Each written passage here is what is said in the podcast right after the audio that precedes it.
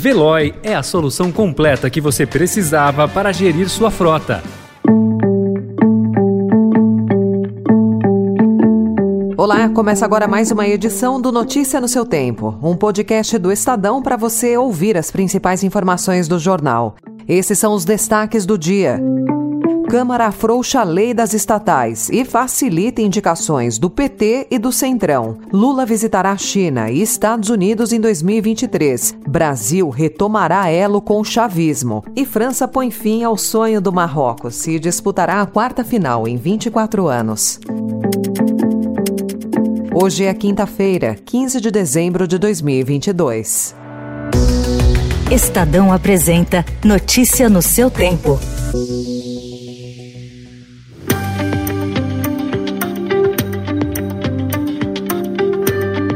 Lideranças do Centrão comandaram uma manobra que envolveu deputados do governo e da oposição e, numa votação rápida na noite de terça-feira, mudou a lei das estatais. A alteração facilita que políticos que trabalharam em campanhas ocupem cargos de comando nas empresas controladas pelos estados e pela União, o que era vedado. A votação ocorreu no dia em que Aloysio Mercadante foi confirmado como futuro presidente do BNDES. A indicação estava sendo contestada porque o ex-ministro havia atuado na campanha de Luiz Inácio Lula da Silva. A matéria vai para votação no Senado. Se for aprovada, deve aumentar a pressão por cargos. Em entrevista ao Estadão, o senador Tasso Gereissati, do PSDB do Ceará, criticou a iniciativa da Câmara de afrouxar a lei das estatais. O tucano, que relatou o texto que originou a lei que dificulta o loteamento político das empresas públicas, classificou como burrice o fato de o PT ter apoiado a iniciativa, declarou que a mudança deixa a porta aberta para todo tipo de coisas não republicanas e reclamou que é um retrocesso histórico na vida das estatais brasileiras rumo à República das Bananas.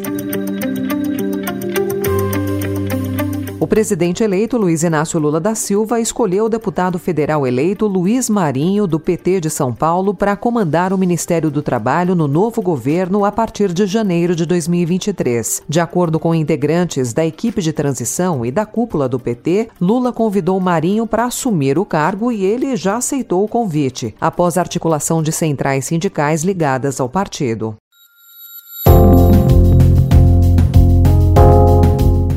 Julgo procedentes os pedidos deduzidos nas ADPFs 850, 851, 854 e 1014 para declarar incompatíveis com a ordem constitucional brasileira as práticas orçamentárias viabilizadoras do chamado esquema do orçamento secreto, consistentes no uso indevido das emendas do relator geral do orçamento para o efeito de inclusão de novas despesas públicas programações no projeto de lei orçamentária anual da União.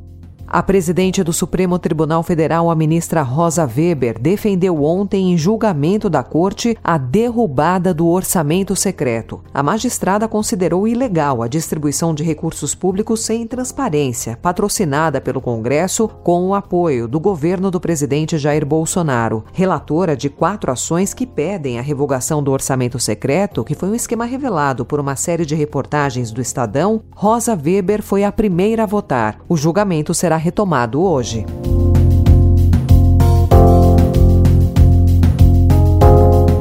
O corregedor-geral do Tribunal Superior Eleitoral, Benedito Gonçalves, decidiu ontem abrir duas investigações contra o presidente Jair Bolsonaro. Uma delas é pelo ataque feito ao sistema eleitoral e às urnas eletrônicas, outra para apurar práticas de abuso do poder político e econômico. Gonçalves aceitou pedidos da coligação do presidente eleito Luiz Inácio Lula da Silva. Além de Bolsonaro, o general Walter Braga Neto, que foi candidato a vice na chapa da reeleição, também será investigado. A equipe do PT pede nas ações que Bolsonaro e Braga Neto sejam declarados inelegíveis. Bolsonaro tem cinco dias para se manifestar.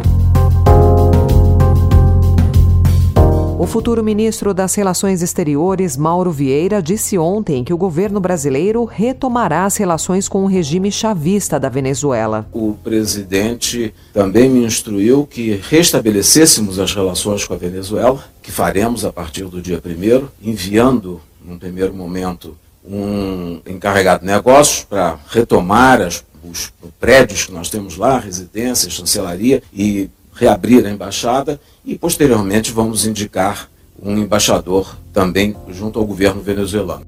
Ele anunciou também que o presidente eleito Luiz Inácio Lula da Silva viajará para a Argentina, China e Estados Unidos nos primeiros meses de mandato. Seria uma política de reconstruir pontes, em primeiro lugar com os nossos vizinhos sul-americanos e, em seguida, a América Latina em geral, e também uh, que eu retomasse todos os programas de cooperação com a África. O presidente Lula também me orientou a desenvolver e a reaproximar, reconstruir as pontes com os nossos parceiros tradicionais no mundo desenvolvido, com os Estados Unidos, com a China e com a União Europeia. Notícia no seu tempo. As principais notícias do dia no jornal O Estado de São Paulo.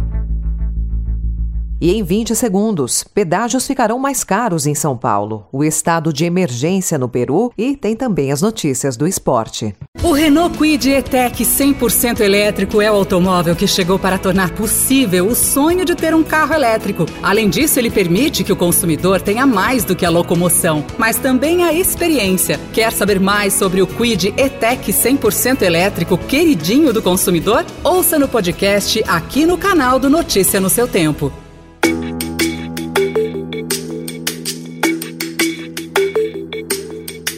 O Estadão também informa hoje que o governador Rodrigo Garcia autorizou um aumento de mais de 10% nos preços dos pedágios, que passa a vigorar a partir da zero hora desta sexta-feira, nas rodovias paulistas. No dia 30 de junho deste ano, véspera de vigorar o aumento previsto em contrato, o governador, então pré-candidato tucano à reeleição, havia anunciado o congelamento dos pedágios para conter a alta desenfreada dos preços, principalmente dos combustíveis. O aumento varia de 10,72 1,72% a 11,73%, dependendo do indexador previsto no contrato de concessão e vale para as 18 concessionárias de rodovias paulistas.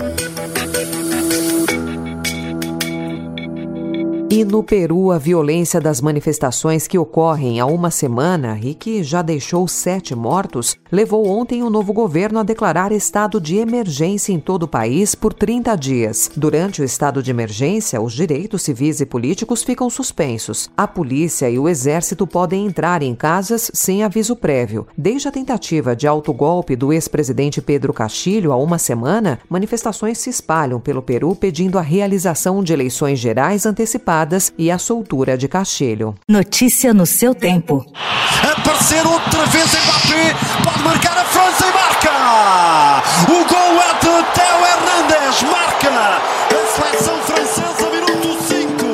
E o lateral esquerdo do Milan coloca o campeão do mundo. A Copa do Mundo termina no próximo domingo com um novo tricampeão. Campeã em 1998 e 2018, a França derrotou o Marrocos por 2 a 0 ontem e garantiu vaga na decisão com a Argentina, que venceu as edições de 1978 e 1986. Aos marroquinos caberá a busca por um inédito terceiro lugar, em jogo com a Croácia, que acontece no sábado. A classificação de ontem confirma a França como uma potência do futebol mundial. O país vai disputar a sua quarta final de Copa nas últimas sete edições.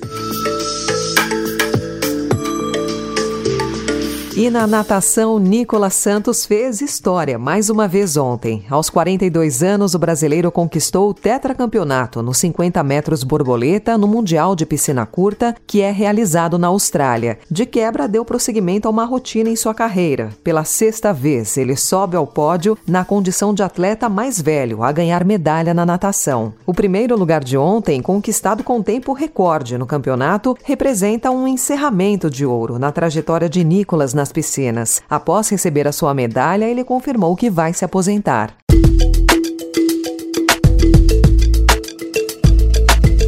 Essa foi mais uma edição do Notícia no seu Tempo, com a apresentação e roteiro de Alessandra Romano, produção e finalização de Mônica Herculano. O editor de núcleo de áudio é Emanuel Bonfim. Obrigada pela sua escuta até aqui e até amanhã. Você ouviu Notícia no seu Tempo.